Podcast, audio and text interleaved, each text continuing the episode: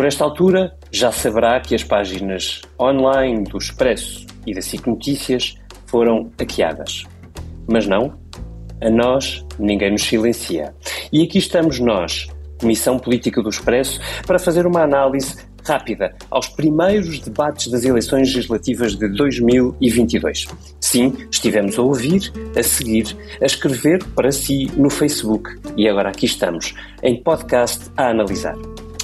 Hoje tenho comigo, como sempre, o Vítor Matos. Olá, Vítor. Olá, boa noite. Também o Martim Silva, diretor adjunto do Expresso. Olá, Martim, bem-vindo. Ora, viva. E ainda a Eunice Lourenço, acabadinha de chegar para o cargo de editora de política do Expresso. Muito boas-vindas, Eunice. Desejar-te um melhor dia, mas foi animado. É o dia animado e é o dia possível, é para isso que cá estamos. Muito obrigada pelo acolhimento. E vamos seguir em frente. Eu queria começar por vos ouvir sobre o debate de estreia, aquele que opôs António Costa e Rui Tavares. Um, Vitória, eu começava por ti. É um debate de amigos onde uh, alguém sai a ganhar? É, é um debate de amigos que eu diria que, que é um debate muito empatado Uh, primeiro, pronto, prévio, uh, é um debate que favorece os dois, por ser o primeiro debate de António Costa sem ser propriamente com um adversário uh, complicado. E é um bom arranque para o Rui Tavares, que estava fora da pool dos debates, porque Joaquim Cartado Moreira saiu do, do Parlamento e e, e, e, acabou, as televisões acabaram por ser obrigadas, depois do recurso dele, a ser obrigadas a incluí-lo. Foi um bom início porque começa com o primeiro-ministro, logo com o patamar máximo do, dos, dos, uh, dos candidatos. Depois, também, por ser um, o, o, primeiro debate, também os ajuda, porque este era um debate que dificilmente teria muitas audiências, que muita gente ia ver, se as pessoas já estivessem fartas de, de, estar a ouvir tanto debate, e portanto acho que eles são os dois beneficiados nisso. Um debate morno que não interessava muito, e na verdade foi o que foi. Quer dizer, é António Costa sem arriscar, ele, ele não apresenta, não antecipa nenhuma das medidas que o PS vai apresentar amanhã.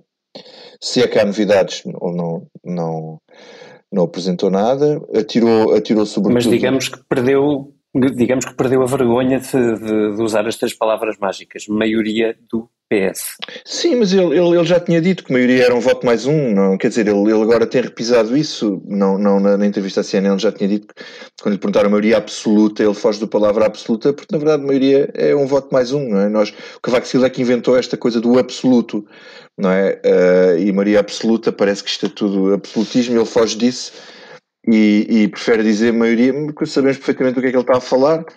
É, é 50% mais um, ou pelo menos é mais um deputado, na verdade, na verdade, na matemática é mais um deputado do que os outros partidos todos juntos. Uh, e, e, onde eu acho que há ali uh, novidade, onde eu acho que há ali alguma novidade, é que nós conseguimos uh, perceber o que Rui Rio, quer dizer, se houver um governo do PSD, o governo passa. A questão é que Costa não diz isso com, com, com, com, com as letras todas. Ou seja, ele diz que só inviabiliza um governo se tiver uma alternativa ao lado e que se vai embora se perder. Portanto, somarmos as duas coisas, se o PSD ganhar, ele vai-se embora, logo o governo passa, porque o PS não tem tempo de ter uma liderança e chumbar um governo e apresentar uma alternativa ao lado.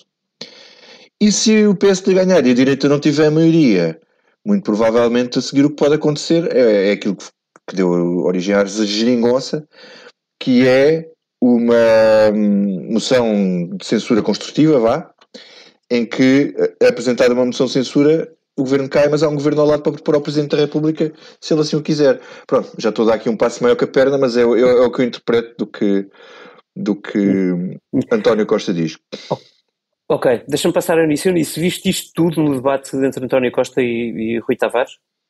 Uh, não, eu tenho uma opinião um bocadinho diferente do Vítor, sobretudo Ótimo, na avaliação, na avaliação que faz de Rui Tavares.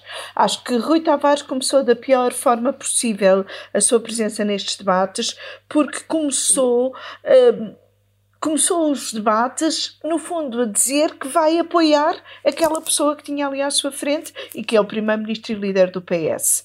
E eh, por isso ele acaba, na minha opinião, por perder a partida, porque ele apresenta-se neste debate como alguém que quer que o PS ganhe as eleições para ele depois ajudar o PS a, a governar.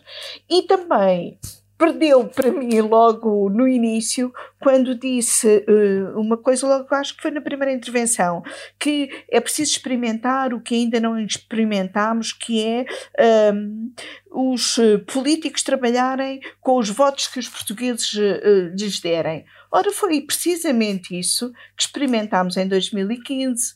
Uh, por muito que uh, Rui Tavares agora ataca a geringonça por considerar que foi uma espécie de uh, bota abaixo e ele quer é ser bota acima, aquilo que experimentámos em 2015 foi ver os partidos a trabalharem com os votos que os portugueses lhes deram e que, um, ao contrário do que Rui Tavares tanto tem vindo a pedir, Rui Tavares é assim uma espécie de pior pé frio da política portuguesa, porque ele defendia a geringonça antes de haver geringonça e em 2015 não conseguiu sequer eh, ser eleito para fazer ele próprio parte dessa geringonça.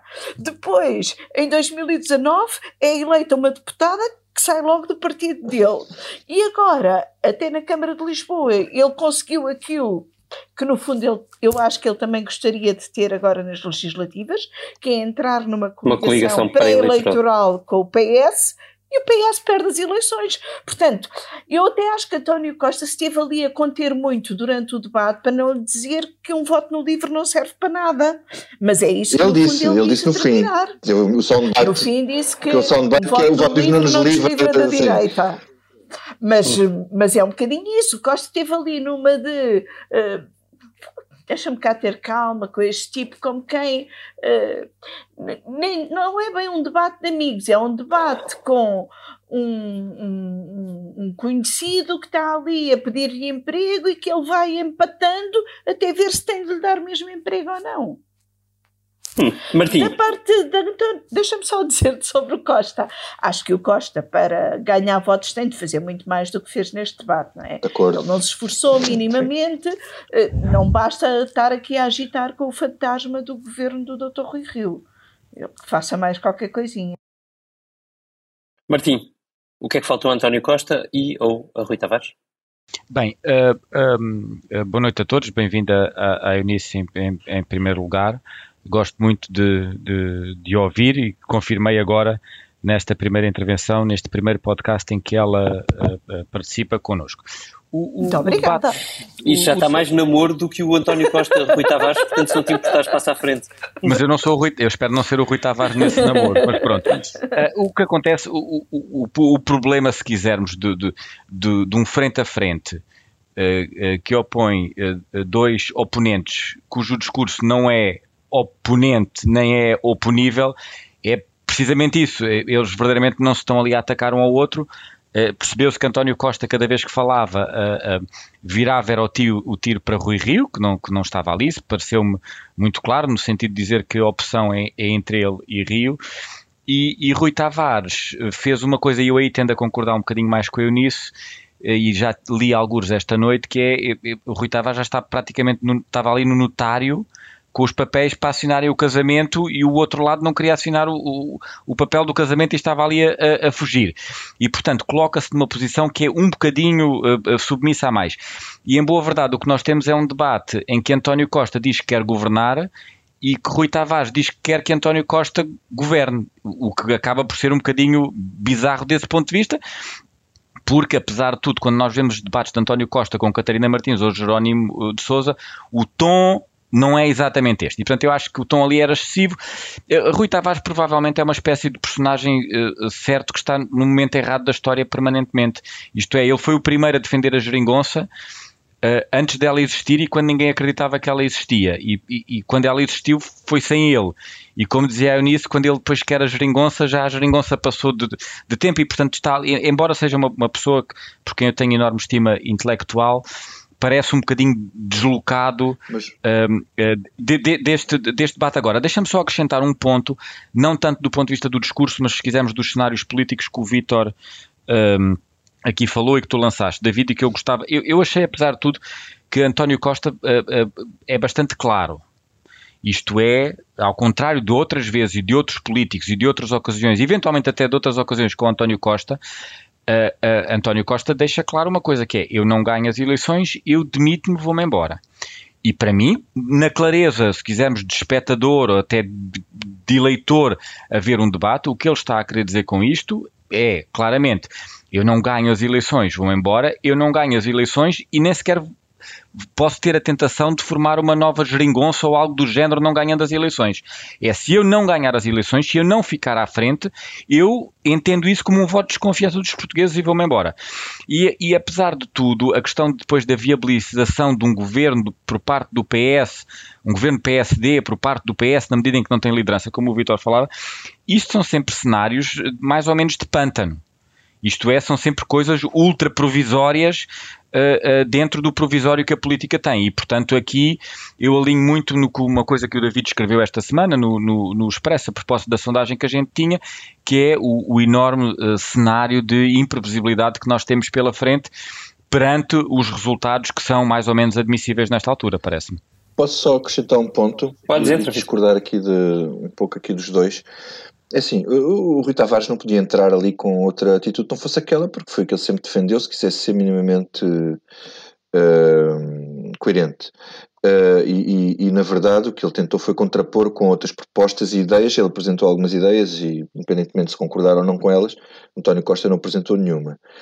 Uh, o, o que eu acho que ele fez, e que é um ponto a favor dele e outro não a favor do Costa, é que ele, quando lança aquela ideia de um acordo escrito, e de um, ele, ele, ele, ele, ele tenta fazer o que Catarina Martins fez há uns anos, que foi, logo acho que em 2015 ela fez isso, num debate em que marcou o debate final, em que ela diz, vamos fazer um acordo, está disposto para um acordo e o Costa não responde.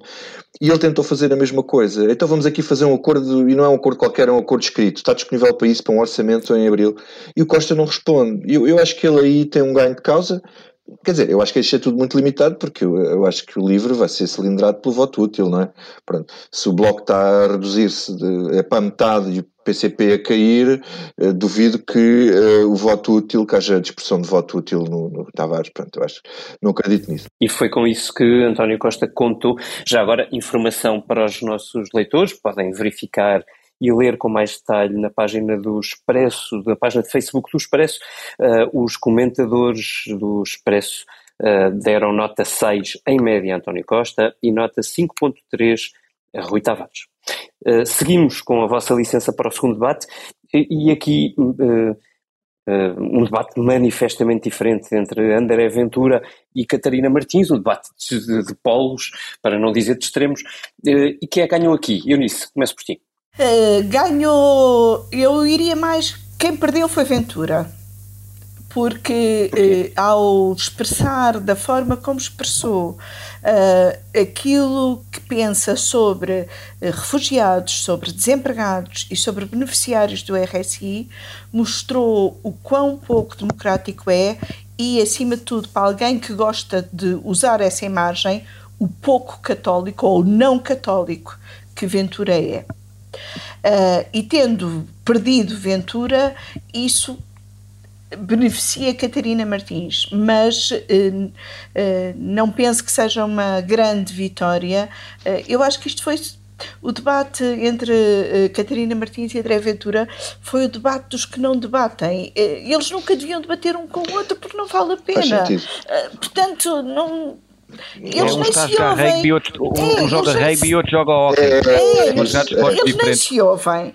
E acho que a Catarina Martins começou mal o debate ao querer não responder ao tema uh, do lançamento do debate e sim começar logo a descarregar uh, todo o arsenal que levava contra uh, o Ventura. nesse arsenal incluiu bem duas citações do Papa Francisco, mas aquele ar com que a Catarina Martins parece estar a ouvir sem ouvir André Ventura com um sorrisinho cínico, mais a, a tendência de lhe chamar sempre o candidato de extrema-direita, eu acho que tem um efeito perverso de também irritar quem a está a ver e a está a ouvir. E sendo um, um, um, debate dos que não debatem, eu acabei por dar nota negativa aos dois, mas mais negativa a André Ventura, porque alguém que pensa como Ventura diz pensar sobre refugiados, desempregados e beneficiários do RSI não devia ser eleito. Vitor Matos, e tu? Uh, eu acho que concordo com, aquele, com essa ideia que, que são, dois, são dois candidatos a falarem para eleitorados diferentes.